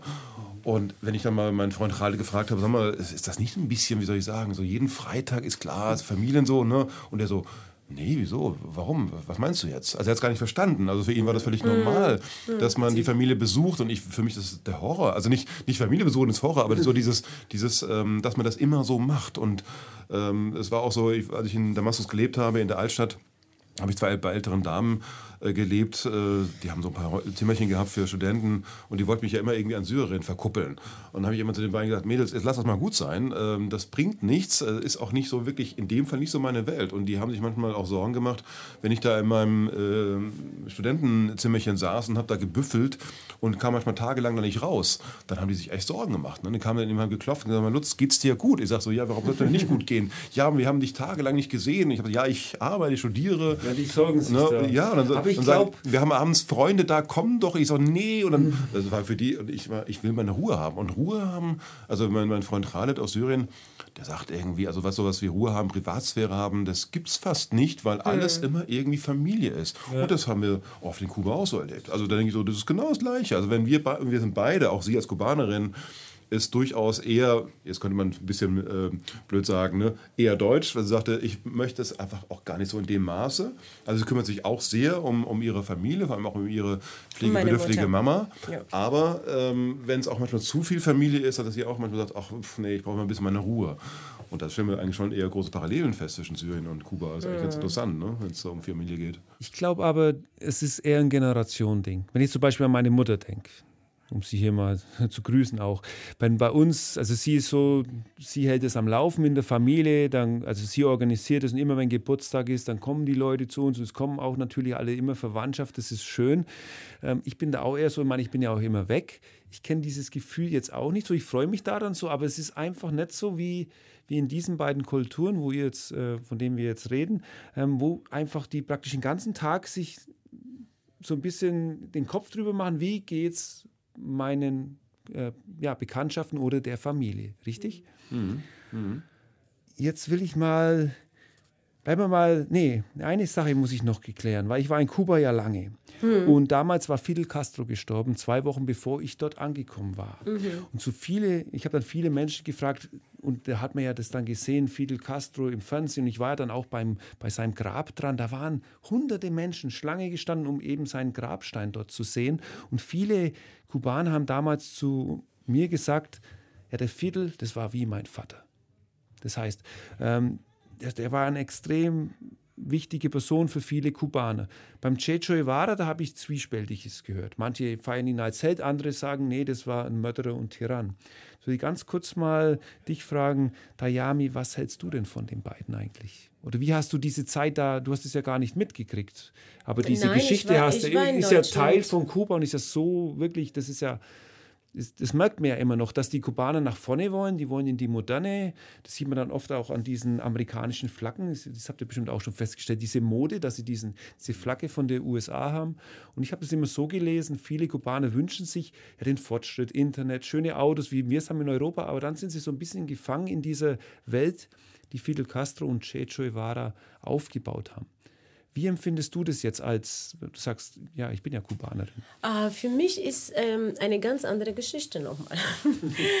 Denn ähm, ich bin schon seit über 20 Jahren in Deutschland. Und ähm, äh, damals, als äh, Fidel gestorben ist, war ich auch nicht in Kuba. Und ich habe es vor allem ähm, äh, im Facebook äh, verfolgt ähm, die verschiedenen Reaktionen von den Leuten, was die verschiedene Presse schreibt, ähm, auch die Bilder, weil es ähm, sozusagen, es wurde, der Körper wurde überführt von Havanna bis nach Santiago de Cuba. Und ähm, das habe ich alles mehr oder weniger in Videos ähm, gesehen. Und äh, von daher ähm, habe ich damals sogar einen Post in Facebook darüber gesprochen. Das ist für jeder, ist, es ist wie eine, wie eine Beziehung. Ne? Es gibt eine Beziehung, du hast eine Beziehung zu einem Menschen. Wenn, die, ähm, wenn dir das im Herzen was gebracht hat äh, und diese Person plötzlich stirbt, ist es für dich äh, der Weltzusammenbruch wenn du in dieser Beziehung zu diesem Menschen unglücklich warst und unzufrieden warst, hast du ein ganz anderes Empfinden.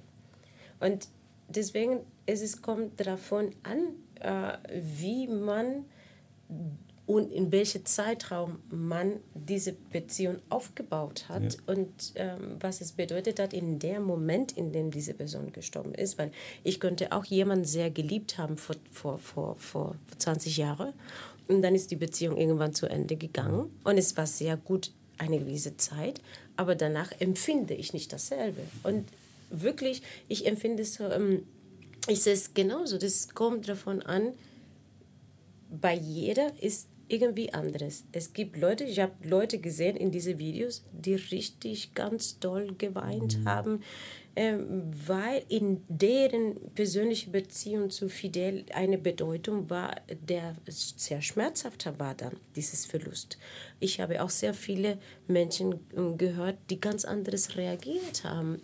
Und es gibt auch, ähm, wie in meinem äh, Fall würde ich das sagen, ich, wir haben uns mehr oder weniger auseinandergelebt. Ich habe mein Leben in eine ganz andere. Du hast dich entfernt von diesem Fidel Castro, ein, äh, der war halt da. Einen, also das, das, das, das gehörte dieses Leben in Kuba und mit diesem Gefühl, es gehörte dann nicht mehr zu meinem alltägliches Leben. Aber du kannst es nachvollziehen, dass deine dass die Menschen so nachfühlen. Kann, ich, kann, ich kann viele Gefühle nachvollziehen.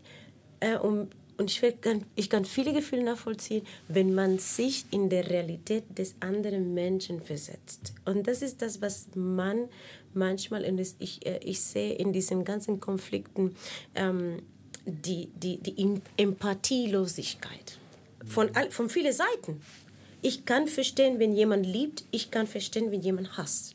Ich kann verstehen, wenn Gleich Gleichgültigkeit ist. Und es ist direkt verbunden mit den Erlebnissen und die Gefühle, die jede Einzelne hatte. Und, und die sind alle mehr oder weniger berechtigt und so ein Respekt sollte geben.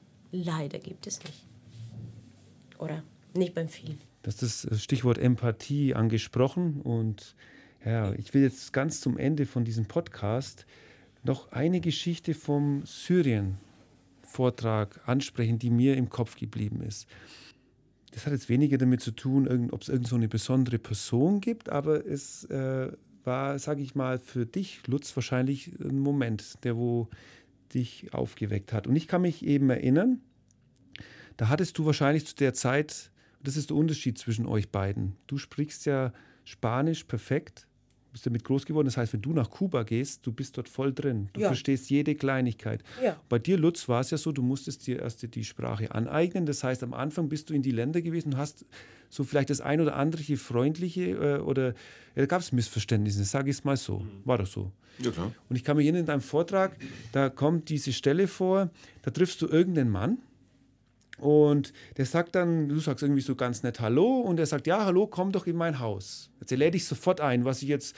wenn ich, in, also es ist wirklich, wenn ich Lateinamerika bin und jemand sagt es zu mir, sage ich, hey, cool, trinken wir den rum, auf geht's. Mhm. Ähm, jetzt war das so, du hattest das damals nicht so richtig verstanden, weil das, ich habe das so verstanden. Eigentlich ist es so, das ist so eine Floskel. Das ist so wie im Englischen, äh, ja, how are you? Ja, yeah, I'm good. Und dann sagt man, obwohl es eigentlich gar nicht, also man erwartet da keine Antwort, dass der jetzt sagt, mir geht es halt gut oder schlecht. Mhm. Und du bist dann damals in dieses Haus von diesem Mann und dann hast du dann im Nachhinein so gemerkt, oh, also ich glaube, irgendwie war das nicht so, weil es eben so eine Redewendung bei denen ist, ja, freut mich, dass du einen schönen Tag hast, komm doch in mein Haus. Mhm. Ähm, wie gesagt, ich will jetzt auf diesen Punkt ein, du hast die Sprache lernen müssen und ab wann hattest du dieses Gefühl, okay, jetzt verstehe ich wirklich alles, jetzt kann ich solche Emotionen nachempfinden, wie zum Beispiel die Menschen in Kuba für Fidel Castro haben, dass du sagst, jetzt verstehe ich die Syrier, warum sie so sind, wie sie sind aufgrund der Kultur. Hat, hast du das überhaupt geschafft, würdest du das sagen, oder warst du irgendwann mal an diesem Punkt? Mm, da wäre ich ein bisschen vorsichtig, so pauschal zu formulieren, weil ähm, das stimmt, also damals diese Geschichte, die erzähle ich ja immer auch in meinem Vortrag. Und das finde ich bemerkenswert, dass du die, die gemerkt hast, weil das, glaube ich, die Geschichte ist, die, die sich die meisten Leute merken. Wahrscheinlich, weil das irgendwie so naheliegend ist. Oder beziehungsweise es ja, hat auch natürlich, ja, weil, das, weil ich ja da erzähle, dass man da ja echt ein Fettnäpfchen treten kann. Und das war damals, also diese Geschichte, wo ich mit dem, von dem alten Mann, diese Begegnung mit dem alten Mann erzähle, das war ja schon zu der Zeit, wo ich wusste, wie man das in Syrien macht. Und ich erzähle dann von noch Zeiten, wo ich, wo ich auch sage, da war ich eigentlich noch so ein bisschen grün in den Ohren, wo ich diese ganzen äh, arabischen Gepflogenheiten nicht kannte und da man natürlich schon in ein Fettnäpfchen getreten ist, weil man eben zum Beispiel eben Einladungen nicht sofort annimmt, sondern man muss sie ablehnen, dann wird sie wiederholt, dann lädt man nochmal ab, dann wird sie wiederholt und dann weiß man, aha, das ist ernst gemeint. Also wenn man einmal eingeladen wird, und man sagt, nein, vielen Dank, äh, ich habe jetzt keine Zeit und das wird nicht wiederholt, diese Einladung, dann weiß man, ah ja genau, da wollte nur jemand höflich sein, das ist eine Floskel. Das macht man halt so. So ein bisschen genau wie du sagtest, so wegen Hawaii und keiner erwartet eine echte Antwort. Und so ist es auch mit Einladungen. Aber wenn eine Einladung mehrmals ausgesprochen wird, dann ist klar, aha, da meint jemand ernst und dann muss man sich auf das Spiel einlassen. 20 Jahre später wusste ich das. Und deswegen einen Punkt zu nennen, an dem man festgestellt hat, aha, jetzt habe ich die Syrer so ein bisschen verstanden. Ich glaube, das ist immer ganz schwer, einfach deswegen, weil ich würde auch bis heute nicht behaupten, dass ich die Deutschen verstanden habe mit ihrer Mentalität. Es gibt Dinge, die verstehe ich sehr gut, es gibt Dinge, die verstehe ich überhaupt nicht. Und das, obwohl ich Deutscher bin, obwohl ich in Deutschland sozialisiert worden bin, auch wenn ich viel im Ausland gelebt habe, gibt es natürlich Dinge, weil das, was eine Gesellschaft ausmacht, eine Gesellschaft ist im Allgemeinen immer sehr vielfältig und es gibt bestimmt Dinge, da würde man sagen, ja, das ist vielleicht typisch deutsch und das ist vielleicht irgendwie typisch österreichisch und das ist typisch kubanisch und das ist typisch syrisch. Aber Weißt du, wenn man sagt, okay, jetzt, ich würde nie behaupten wollen, sagen, jetzt habe ich die Syrer verstanden. Mhm. Ich weiß okay, nur, ich habe so, jetzt, hab so ein bisschen hast, Du hast mich ja gerade schon runtergefahren, das wäre auch ein Stück weit anmaßend. Das wäre genau. Es wäre ein Stück weit anmaßend und es ist auch, ähm, glaube ich, schlicht unmöglich. Also du kannst eine Kultur irgendwie ein bisschen verstehen in den Grundzügen. Du kannst dich darauf einlassen und man muss ja immer irgendwie auch neugierig bleiben und auch offenherzig bleiben, um immer weiter auch zu lernen. Das wäre ja schade, wenn man irgendwann sagen würde an einem Punkt, so, jetzt habe ich das verstanden, wie das hier ist. Mhm. Sondern es ist ja dadurch weiterhin spannend, dass man immer wieder neue Dinge kennenlernt. Das ist ja in Kuba genauso. Jedes Mal, wenn wir nach Kuba kommen, entdecke ich auch wieder neue Dinge, auch in, der, in den Zwischenmenschlichen. Ähm, auch wir beide erleben manchmal auch in unserer Beziehung, sind wir seit äh, zehn Jahren zusammen und trotzdem merken wir manchmal auch, dass es da gewisse Unterschiede gibt auf die wir immer wieder neu stoßen. Also Unterschiede im kubanischen Verhältnis und im deutschen Verhältnis. Und dennoch ist es manchmal auch eine Frage des Charakters. Hat dann gar nicht was mit Kuba oder mit Deutschland zu tun, ja. sondern einfach eine Frage des Charakters. Und genauso ist es dann auch, wenn ich Syrer kennenlerne. Ich lerne wunderbare Menschen kennen, offenherzige, liebenswerte Menschen. Ich lerne aber genauso viele Volltrottel kennen. Die gibt es natürlich da auch, sehr logisch. Ne? Und ähm, das macht es schon spannend, das irgendwie so zu erleben. Aber ich glaube schon, dass es mal so ein bisschen, will mal so sagen, die Grundzüge der Mentalität. Also äh, das habe ich doch ein bisschen verstanden, aber bin trotzdem immer wieder auch noch selbst überrascht, äh, in Syrien Dinge zu erleben, die ich vorher auch noch nicht kannte, aber das geht mir in Kuba genauso, das geht mir auch in Deutschland genauso. Also da erlebe ich ja auch Dinge, die, wo ich manchmal nur den Kopf schütteln kann oder die ich einfach nicht verstehen kann oder auch nicht verstehen will. Also ja. Also du hast ganz kurz jetzt schon angeschnitten vorher, vorher und ich jetzt, äh, das wäre so meine letzte Frage, um diesen Podcast abzuschließen. Und zwar, mir geht es ein bisschen um euch beide jetzt. Also für mich sitzen jetzt zwei Menschen. Äh, beide sprechen sehr gutes Deutsch mit mir. Dann haben wir eine äh, ja, eine Kubanerin, die äh, abgefahrenen Hintergrund, das haben wir ja gesagt, Haiti ist also total kunderbunt. Echte Salsa. Sie spricht, genau, sie ja. spricht da jetzt äh, Spanisch, ihr könnt tanzen, ihr könnt überall hin. Dann habe ich jemand, für mich ehrlich gesagt, äh, Lutz, du bist eigentlich für mich halb Deutsch-Araber, ist das richtig? Oder Islamkenner? Wie? Also du kommst mir schon so vor, als dass dein Herz so halb gespalten da ist. Mhm. Gespalten. Jetzt, gespalten klingt auch schon wieder negativ. Ja, nee, okay, du, musst dich, du kannst ja nicht so richtig entscheiden, mal ist es das mehr, mal das mehr. Das brauchen wir jetzt. Will ich gar nicht. Du hast, du hast schon völlig recht. Ja, du hast recht. Also natürlich, klar. Also mein Herz hängt schon auch an der islamischen Welt. Ähm, da fühle ich mich irgendwie wohl. Das ist für mich nicht fremd, auch wenn ich natürlich um die Probleme islamischer Gesellschaften weiß. Ähm, aber ich sehe eben auch die andere Seite, was ich ja übrigens auch als meine Aufgabe sehe, in meiner generellen live-journalistischen Arbeit eben auch die andere Seite zu zeigen. Aber deswegen würde ich sagen, nicht gespalten, sondern ähm, das ist so wie auch bei Diane mittlerweile, die sagt ja auch, sie ist ja mittlerweile, ne, wie lange ist noch? Ein, zwei Jahre, dann bist du so lange in Deutschland, Halbzeit. wie du, halt, dann hast du Halbzeit. Dann hat sie so lange in Deutschland gewohnt, wie sie in Kuba gelebt hat. Und deswegen sagt sie manchmal auch, ja, ich bin in manchen Dingen schon ein bisschen deutsch. Also ihre kubanischen Verwandten sagen ja manchmal zu ihr, du bist schon viel zu deutsch. Weil sie halt Dinge an ihr feststellen, die man so in Kuba vielleicht nicht so ja, kennt. Aber bist du denn daran schuld? Ich meine, wo ich Nein, ja jetzt hin will, ist, schuld. wie macht ihr das? Also ich äh, lese da jetzt raus, zwei Menschen zusammen, die eigentlich in vier Ländern oder in Kulturkreisen unterwegs sind. Und ähm, ihr macht ja jetzt viel zusammen. Ich denke jetzt mal, ihr habt können wir ja später noch ganz kurz anschneiden, was euer nächstes Projekt wäre. Mich würde echt mal interessieren, da muss doch, also ich kenne ja die Latinos auch, also ich habe schon auch meine Erfahrung, da gibt es dann immer diese Momente, da kann es schon auch mal explodieren und ja, so. Klar gibt's sie bei uns. Und das muss aber bei ja, euch hallo. ja, das muss dann, das muss ja ein Auf und Ab sein, ein Gefühl, ich sage immer, man kann ja nie immer nur glücklich sein. Man ist traurig und glücklich und bei so einem Reiseleben ist diese, diese Amplituden sind einfach gestaucht. Das heißt, diese, das Auf und Ab, das ist ein bisschen mhm. extremer. Mhm. Und ich stelle mir das jetzt halt so vor, wenn ihr das bildlich im Kopf habt, bei euch ist diese Amplitude auch so ein bisschen gestaucht. Das heißt, dieses Leben ist turbulent und so und jetzt nicht, weil ihr immer auf Tour seid, du magst deine Musik, du deine erfolgreichen Vorträge, sondern einfach, weil da zwei Menschen sich so nahe gekommen sind. Ich, ihr meint, ihr habt euch auf einem Kreuzfahrtschiff kennengelernt. Mhm. Ja. Sie hat schön Musik gemacht, du hast Vorträge mhm. gemacht, mhm. also mhm. komplett äh, genau. ja, andere Welt. Und jetzt auf einmal seid ihr zehn Jahre zusammen mhm. und ihr scheint mir ja sehr glücklich. Und ja, lass doch mal einen raus. Wie ist es denn wirklich so? Ist es so leicht harmonisch im oder ist es wirklich so, hey, das ist die größte Bereicherung überhaupt, dass wir in gewisser Weise so verschieden sind? Oder seid ihr gar nicht verschieden? Das ist die große Frage, wer von beiden antwortet jetzt. da kann man dann schon erleben, so, also wie harmonisch ist das denn jetzt eigentlich? nee, ich will ja keine Details jetzt. Nein, nein, nein. So einen Mix habe ich jetzt selten ja. erlebt. Also. Magst du antworten erstmal? ja, wir, wir können es aber machen, antworten mit einem Satz. Ah. Oh, Oder werdest du einfach? Mach, mach mal drei, mach mal das drei. Das ist äh, schwierig. Ähm, ich würde sagen, dass ähm, in der Tat wir haben sehr viele Hintergründe, äh, alle beide. Und ähm, es ist ähm, bei uns, ähm, wir sind beide ähm, starke Persönlichkeiten. Ne? Das ist, gehört dazu einen gewissen Respekt zueinander, äh, eine Basis der Liebe und eine, ein, ein, das, das, äh, die Wille, zusammen zu sein. Und äh, wenn das da ist, kann man voneinander lernen, kann man ähm, ähm, wissen, was nehme ich jetzt oder wo sind auch meine Grenzen. Und das, äh, das zeigen wir uns auch gegenseitig, das respektieren wir dann irgendwann nach Austausch äh, gegenseitig. Nach Austausch. Ja, aber es ist ja so, er muss ja dann, der Latino muss auf einmal einen Araber verstehen, weil er vielleicht einen Gedanken ganz woanders bist und auf einmal bist du ja aber mehr in der deutschen aber, Welt und dann ist, muss er total... Wie soll ich sagen, also so. nein, nein, nein. Äh, Lutz ist wirklich, also wenn man immer wieder kommt, dieses, diese, ähm, was, was er als Araber sozusagen, seine arabische Seite in der alltägliches Leben auslebt, es gibt gar nichts.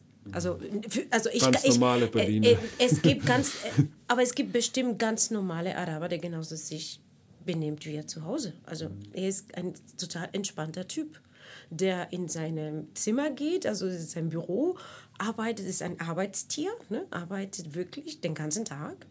Äh, wir machen eine kleine Pause um vier, da trinken wir einen Kaffee. Das sind wir sehr deutsch. Das ist genau. wieder sehr Stückchen deutsch. Kuchen ist manchmal dazu. Und da kommst du mit klar, Pünktlichkeit ist doch, also erzähl mir äh, nichts. ja, geht so. Geht also, so. Ja. Geht so. Aber, ähm, ich habe euch mal, mein Arbeitszimmer ist außerhalb der Wohnung, aber dann telefonieren wir. Ne? Vier Kaffee trinken und so weiter. Und dann trinken wir uns einen Kaffee.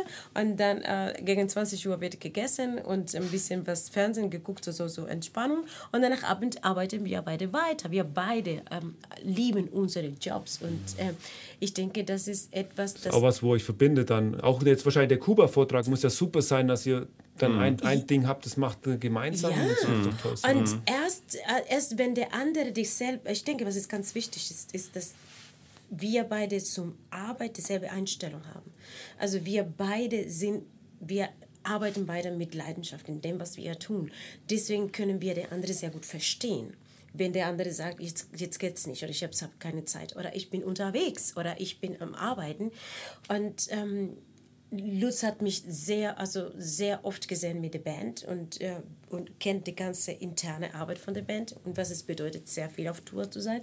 Ich kenne sein Leben äh, äh, als äh, ähm, ähm, Reisereporter, weil ich es ihm so oft gesehen und da hat man genug Informationen, um sich zu verstehen. Was es nicht hindert, dass immer wieder Reibungen kommen, sind zwei verschiedene aber grundsätzlich dieses Problem, wo ich mir jetzt im Kopf vorgestellt habe, existiert eigentlich nicht in eurem Alltag. Nein, ich glaube, Oder willst du so ganz ähnlich. kurz, Lutz? Bitte? Ganz kurz eine Antwort. Ganz kurz? Ja, weil du hast die, dieses Talent auszuholen. Absolut, ja, deswegen ziehe ich auch mal bei meinen Vorträgen. ähm, nein, ich, das ist eigentlich ähnlich, wie es vorhin sagte, wo du meintest, ne, ab wann hast du das Syrische verstanden? Das ist genau dann bei uns auch. Also es gibt gemeinsame Schnittmengen, es gibt Reibungspunkte, aber das würde ich jetzt gar nicht sagen, das ist so typisch kubanisch, das ist typisch deutsch, das ist vielleicht typisch irgendwie so ein bisschen so die arabische Art, die ich vielleicht manchmal auch ein bisschen habe, sondern das ist einfach oftmals eine Frage des Charakters und auch wie man damit umgeht. Aber ich glaube auch, dass wir beide, kommt vielleicht auch dazu, dass wir beide als Kinder schon so ein bisschen es gewohnt waren, immer so ein bisschen im Ausland zu leben, leben, zu reisen. Das ist ja, wir haben ja beide auch zum Beispiel keine Kinder. Wir haben uns da nicht so ganz bewusst dagegen entschieden, aber auch nicht wirklich so dafür. Wir haben es mit auf uns zukommen lassen und immer festgestellt, dass wir eigentlich mit dem Leben, das wir führen, sehr glücklich sind. sind. Wir, wir haben beide so unseren Dickkopf, wir haben beide aber auch unser, unseren Drang, reisen zu wollen, die Welt sehen zu wollen und, ähm, dann Beruf nachzugehen, so wie du gerade sagtest, dass wir den Beruf auch lieben. Und dann sind wir, kann man auch sagen, sind wir sogar ein bisschen egoistisch, wenn wir sagen, ja, wenn wir jetzt noch Kinder hätten, oh, wissen wir nicht. Und, ne, und dann wir sind ja, vor der Entscheidung steht jeder irgendwann mal. Ich habe ja vorhin ja. erst in, in, Markus Blum gehabt im Podcast, mhm. den gab es vor vier Wochen mhm. und er reist ja mit seiner Familie zum Beispiel. Das ist ein mhm. ganz anderes ja ganz Thema viele. als mit ja, euch jetzt. Mhm. Ich meine, Philipp Schaudi mit seinem tollen Marokko-Vortrag, der ist ja auch mit seiner ja, Familie natürlich. gereist. War heute angesagt, viele. anderswo, genau. natürlich. Ja, deswegen schließt sich nicht aus. So, ihr beiden Hübschen. Wahnsinns-Podcast. Wir können uns, glaube ich, nochmal, ich bin gar nicht durch mit meiner Liste. Die Hälfte haben wir ungefähr wir geschafft. Wir, erst, wir haben doch erst eine Stunde 15. Nein, jetzt in einer Minute startet hier die Party. Ah. Jetzt würde ich gerne mal ganz zum Schluss Habt ihr neue Projekte? Gibt es einen, sagt, dass du sagst, ey, jetzt gibt es einen nächsten Vortrag? Ist da was in Planung? Irgendwas, ein Buch? Auch nichts? Gar nichts?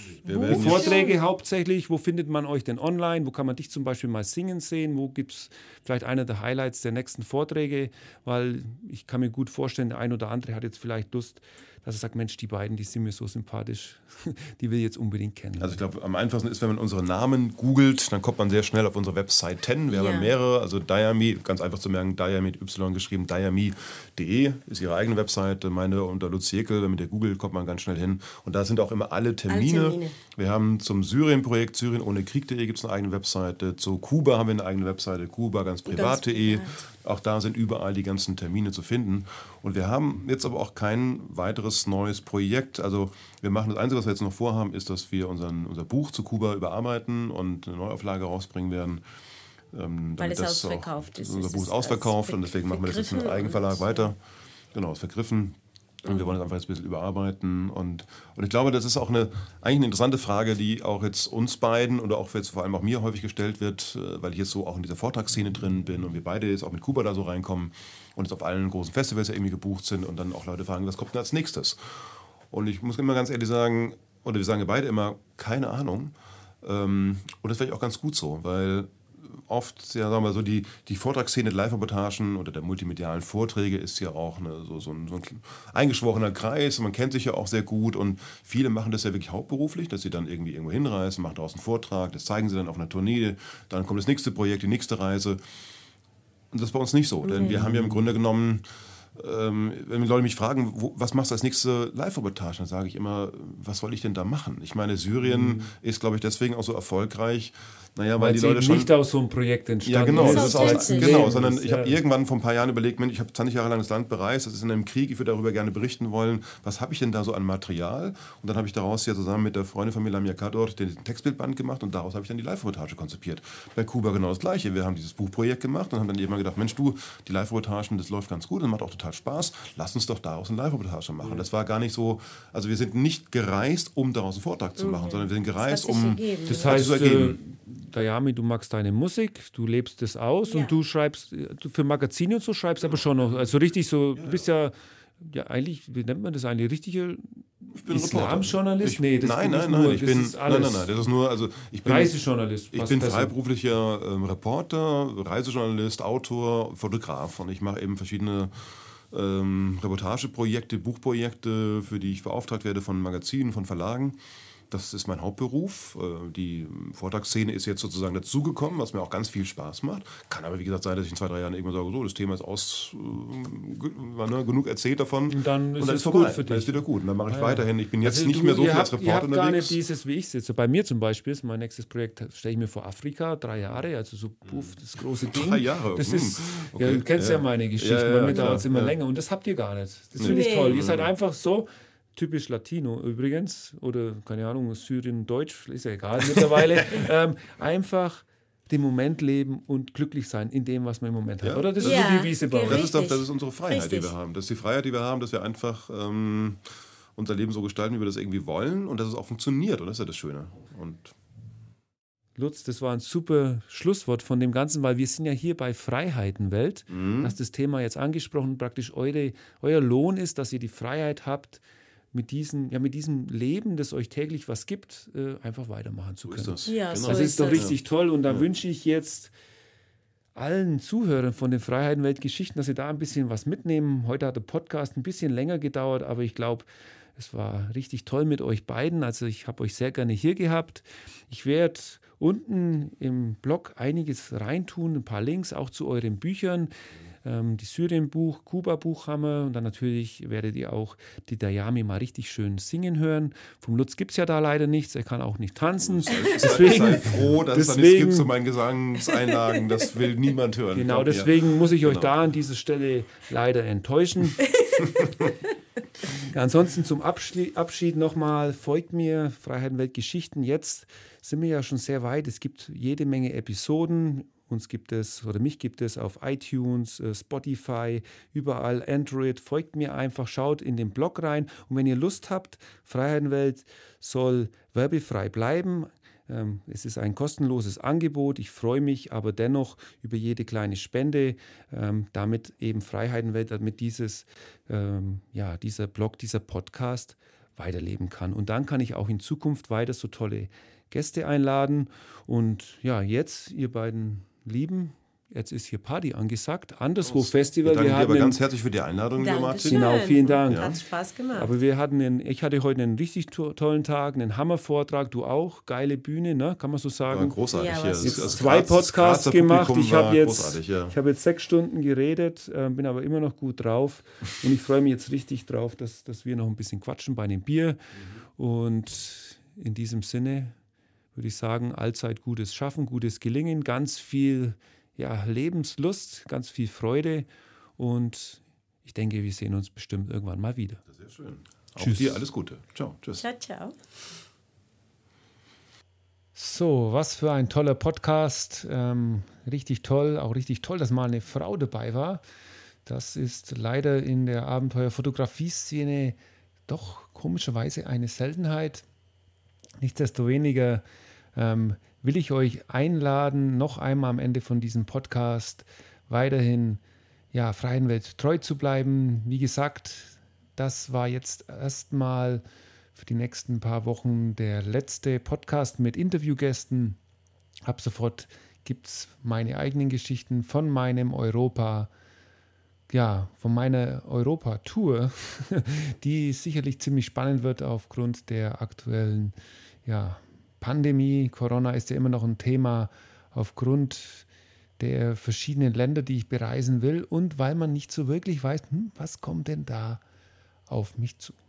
In diesem Sinne, jetzt geht der Sommer ja auf jeden Fall auch los, genießt den auf jeden Fall und hört ab und zu mal wieder rein, guckt auf meine Homepage und ja, wie gesagt, wenn ihr mich unterstützen wollt, kauft mein Buch, äh, das wäre das Beste, sagt äh, weiter, Martin es noch und hört einfach rein und teilt und shared und macht und tut. Ihr kennt es ja in diesem Sinne. Ich wünsche euch was. Kommt gut über die Zeit. Euer Martin. Tschüss.